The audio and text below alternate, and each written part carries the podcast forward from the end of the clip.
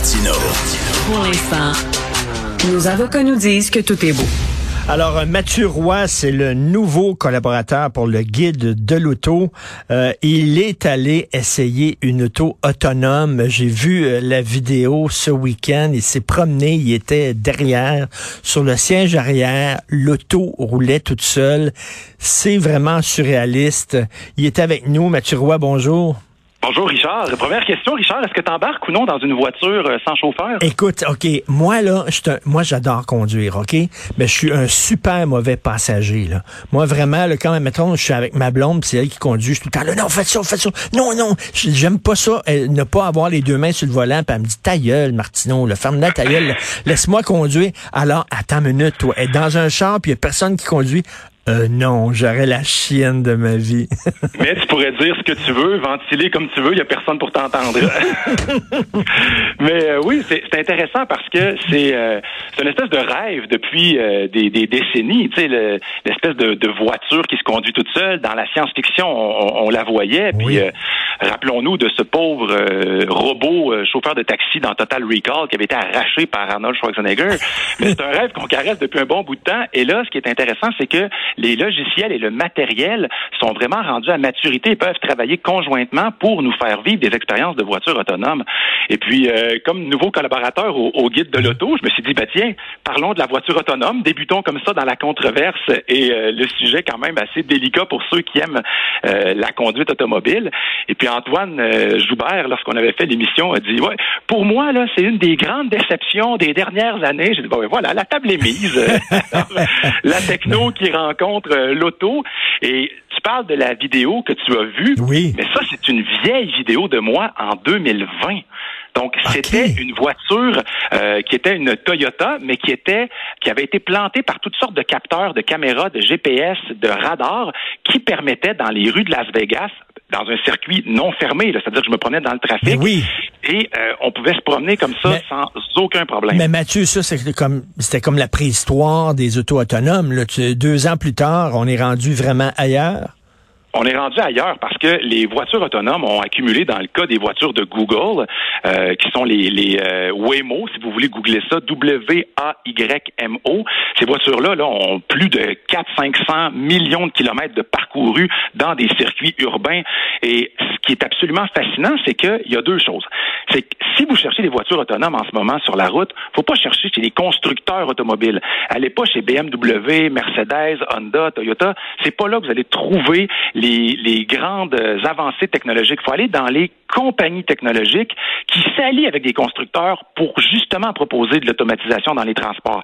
Des compagnies comme Google, comme Cruise, comme Uber, comme Navia. D'ailleurs, euh, Navia, ça c'est très intéressant parce qu'ils font des minibus autonomes, entre autres. Il y a Argo AI, il y a Zoox et bien sûr, il y a Tesla. Donc, tout ça, c'est des compagnies qui travaillent à automatiser les transports. Mais Mathieu, dans, dans le vidéo qu'on voit qui est faite en 2020, d'ailleurs, tu as, l'air à triper au bout, c'est vraiment le fun. Et euh, euh, moi, si j'embarquais dans une auto autonome, je, serais quand même au siège du, du conducteur, je toucherais pas au volant, mais si jamais il arrive quelque chose, je reprendrais le contrôle. Euh, toi, est-ce que tu ferais vraiment un long parcours dans une auto autonome sur le siège arrière? Est-ce que tu ferais ça? Ben, écoute, c'était intéressant parce que là, évidemment, on était dans les. C'était la première fois qu'il y avait une, dérogation à Las Vegas pour que on puisse faire rouler une voiture sans euh, un pilote derrière le volant. Il y avait un ingénieur de la compagnie qui était à côté pour arrêter en cas d'urgence, mais tout s'est bien passé. Et ce que j'ai remarqué, c'est que très rapidement, j'étais tout emballé au début, j'étais inquiet, un peu anxieux, mais je trouve que très rapidement, j'ai fait confiance au véhicule.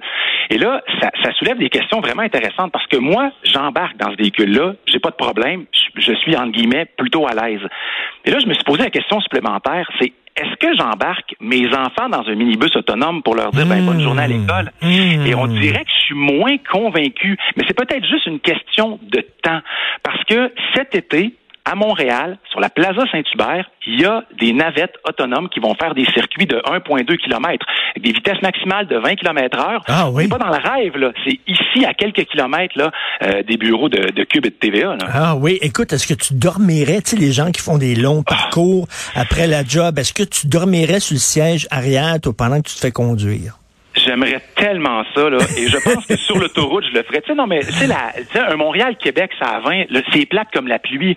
Alors, moi, là, pouvoir dormir dans l'auto, là, tu sais, une fois que tu es sorti de la ville, que tu as fait ton accélération pour embarquer sur l'autoroute, mets-moi ça à 110 sur le cruise, puis, euh, tu sais, puis dans un, dans un avenir où la plupart des voitures vont être autonomes sur l'autoroute, toutes les voitures vont connaître les positions et les intentions des autres véhicules. Et c'est pour ça que la conduite autonome va les technologies et les avancées vont très vite. Parce que les voitures autonomes, lorsque vous avez une flotte, mettons, de 50 véhicules, ben, les 50 véhicules, ils apprennent en essaim. Et ça, ce que ça veut dire, c'est que si une voiture rencontre un scénario inhabituel, eh ben, elle va pouvoir partager son expérience à l'ensemble de la flotte pour pouvoir ah, faire apprendre ce scénario-là à tous les autres. Un peu comme quand tu expliques à un, un, apprenti conducteur un scénario que tu as déjà rencontré, tu le fais de bouche à oreille. Mais imagine si ton expérience pouvait servir à tous tes amis en même temps. Donc, il y a des véhicules, par exemple, euh, je ne sais pas moi, qui, euh, pour la première fois, ont dû composer avec un ralentissement euh, différent d'un véhicule lourd qu'ils ont croisé. Et ben, ça a généré un arrêt brusque du véhicule. Ben, pour éviter ce genre d'arrêt brusque-là, les ingénieurs ont dû recalculer comment freinait un véhicule lourd qu'une voiture autonome peut rencontrer. Et ce scénario-là, il a juste été envoyé partout sur les véhicules.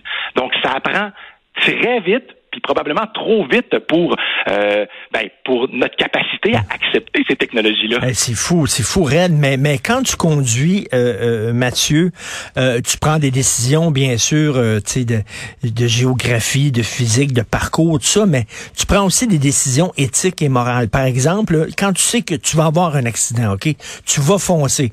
T'as devant toi, je sais pas, un enfant, puis je sais pas, puis mettons un adulte puis tu sais que tu vas foncer dans quelqu'un, ben tu, décides de où tu vas foncer dans un poteau. Tu, tu prends des décisions éthiques et morales. Euh, est-ce que je vais me sauver moi, euh, quitte à foncer sur quelqu'un? Au contraire, je vais sauver le piéton, quitte à me mettre en danger. Bon, ces questions-là, est-ce que un char est capable de répondre à ce genre de questions-là? En fait, déjà, il y a des législations qui vont en ce sens. C'est-à-dire que jamais dans la conception d'un véhicule autonome, puis là, il y a des gouvernements qui s'attardent à ça pour que ça soit très strict, jamais dans la, les décisions que prendra une voiture autonome, on va privilégier euh, des animaux, des, du mobilier urbain. Donc, si on peut sauver la vie du conducteur, on va frapper le lampadaire. Hmm. C'est, mais l'affaire la plus hallucinante et la plus confrontante que j'ai faite récemment à ce sujet-là, je dis récemment, ça fait quand même quelques années, mais c'est le MIT, le, très réputé Massachusetts Institute of Technology, qui ont fait un quiz qui est encore accessible sur Internet qui s'appelle The Moral Machine, où là, on nous place en tant qu'humains dans le cerveau de la voiture autonome qui rencontre une situation où on doit absolument faire un choix et où peu importe la décision, il y aura un décès. Et là, on doit choisir. Est-ce que hmm. la voiture doit choisir entre euh, un enfant qui traverse la rue ou une personne âgée qui traverse la rue? Ben oui. Entre un homme d'âge mûr qui traverse la rue ou un homme d'âge mûr qui traverse la rue sur sa lumière rouge. Est-ce que ne pas respecter le règlement devrait être plus sévèrement puni que de respecter la loi? Et c'est très intéressant parce que les conclusions de tout ça ont été publiées. Je me rappelle pas de toutes les conclusions, mais ce que je peux vous dire, c'est que en fonction de certains pays, là, avancer en âge ne serait pas nécessairement un signe de, euh, de décès. Il y en a qui vont privilégier les personnes âgées aux plus jeunes. Il y en a qui vont punir beaucoup plus sévèrement le fait de ne pas respecter mmh, la signalisation. Mmh. C'est horrible. C'est horrible comme test parce ben que c'est des choix binaires. Faut que tu prennes une décision comme la voiture devrait un jour la prendre. Ben non, c'est vraiment spécial. Et puis bon, écoute, la, question à 100 000 chaque fois qu'on voit des, des exercices euh, comme tu fais de, de autonome sur le temps à Los Angeles, en Californie, Christy, il pleut jamais, sur le temps de beau soleil, conditions optimales. Euh, ici, est-ce que c'est possible avec notre hiver qui dure six mois? Oui, absolument. Puis euh, à chaque fois, on me parle tout le temps de l'hiver, mais tu sais, on a réussi à construire des ponts et des gratte-ciels malgré l'hiver, alors qu'on se disait, ben non, euh, tu sais, euh, le, le, métal, ça va se contracter sous le froid, on sera pas capable. ben non, on a été capable. C'est juste, c'est juste une étape de plus pour y arriver. Tu sais, on fait, on fait décoller des avions quasiment dans des tempêtes. Donc, ça sera pas un obstacle. Ça va-tu ralentir? Peut-être un peu, mais déjà, il y a des compagnies comme Yandex qui se pratiquent dans des conditions hivernales. Google cet hiver durant de grosses tempêtes à New York ont sorti leur voiture aussi pour pouvoir faire des tests sur des chaussées qui sont effectivement euh, enneigées. Et puis de plus en plus, on sort de l'Arizona, on sort euh, du, Texas, on sort de la Californie pour pouvoir justement aller dans des États comme Washington où les géographies sont différentes, où les conditions météo sont, sont différentes aussi. Donc euh, c'est vraiment en pleine expansion. Puis ce qui est intéressant, c'est que ici au Québec, il y a une compagnie qui s'appelle Ledartech, puis ils sont des, gros joueurs dans le domaine de la reconnaissance et euh, dans le domaine des capteurs. Euh, donc eux, ce qu'ils font, c'est ils utilisent des lidars, des espèces de radars, mais ils font aussi des logiciels pour être capables d'analyser toutes ces données-là. Parce que, euh, je veux dire, euh, je veux pas être plate, là, mais on voit pas grand-chose, nous, en tant qu'être humain. La mhm. voiture autonome voit bien mieux que nous autres. Mhm. Elle voit avec des caméras, elle voit avec des GPS, puis elle voit avec des espèces de radars, ce qui fait en sorte que t'as beau avoir euh, un, nuage de neige qui arrive sur l'autoroute, ben le lidar va être capable de voir quand même à 100, 150 mètres en avant. Là. Et Mathieu, en terminant, il y a déjà un peu d'autonomie dans certaines autos qu'on peut acheter, pas très cher d'ailleurs. par exemple, des autos qui se stationnent toutes seules en parallèle ou alors des autos que tu mets sur le cruise control, puis il y a comme un, petit côté autonome là-dedans. Ça, existe déjà, là. C'est ça. Mais toujours, on doit être attentif à la route. C'est-à-dire que en cas d'accident, ça va être le conducteur qui va être responsable. La prochaine étape, ça va être avoir des voitures de, niveau 5, c'est-à-dire une certitude machine, où là, à un moment donné, c'est les constructeurs logiciels ou encore les constructeurs automobiles qui vont être responsables en cas d'accident. Mais la beauté de la chose, entre guillemets, c'est que on va savoir exactement ce qui s'est passé parce que tout va être enregistré. Et moi, ce que je trouvais particulier, c'était de voir le volant tourner tout seul. Tu sais. Alors, comment on fait pour m'enlever cet inconfort-là? Ben, on enlève le volant. Ben, à un moment donné, plus de pédale, ben plus de volant, puis on va, on va ben gagner une place passager supplémentaire. Là. Et la, la bonne nouvelle aussi, c'est que ceux qui ont tout le temps la mauvaise habitude de conduire sous, ben, ils mettront pas personne en danger. Ils vont rentrer dans leur char paf, puis c'est le char, lui, il est pas paf, le char. On va pouvoir enfin texter au volant. Oui. Et qui sait, peut-être avoir une relation sexuelle dans l'auto pendant qu'elle roule, pourquoi pas? Alors. Ben, écoute, euh, je suis convaincu que cette idée va être retenue par les différents euh, réalisateurs euh, de, films. Écoute, c'était un très bon ajout au guide de l'auto. Je suis très content que tu te joins à l'équipe, Mathieu Roy. C'est très le fun de te parler. Merci beaucoup. Ça fait plaisir, bye bye. Salut.